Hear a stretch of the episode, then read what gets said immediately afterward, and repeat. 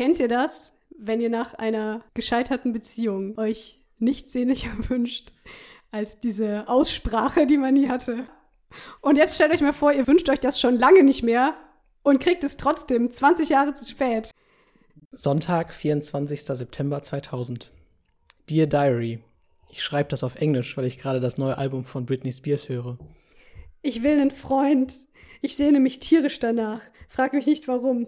Ich will so einen, mit dem ich schmusen, knutschen und später ins Bett springen kann. Und ach, Johannes.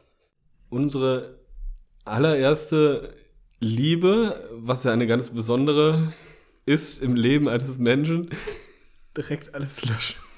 ich fand's voll schön. Ich bin ganz gerührt. Dass wir eigentlich füreinander bestimmt waren, so von Anfang an schon im, äh, Wow. im ähm, ja, Ich, ich lache, ich wollte nicht so gehässig lachen, Entschuldigung. sind meine Gefühle, Das ist ja. halt voll spannend, das jetzt zum ersten Mal aus deiner Sicht zu hören.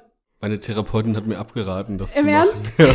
Ja. Ich habe meiner Therapeutin nicht davon erzählt, aber das so unangenehm war.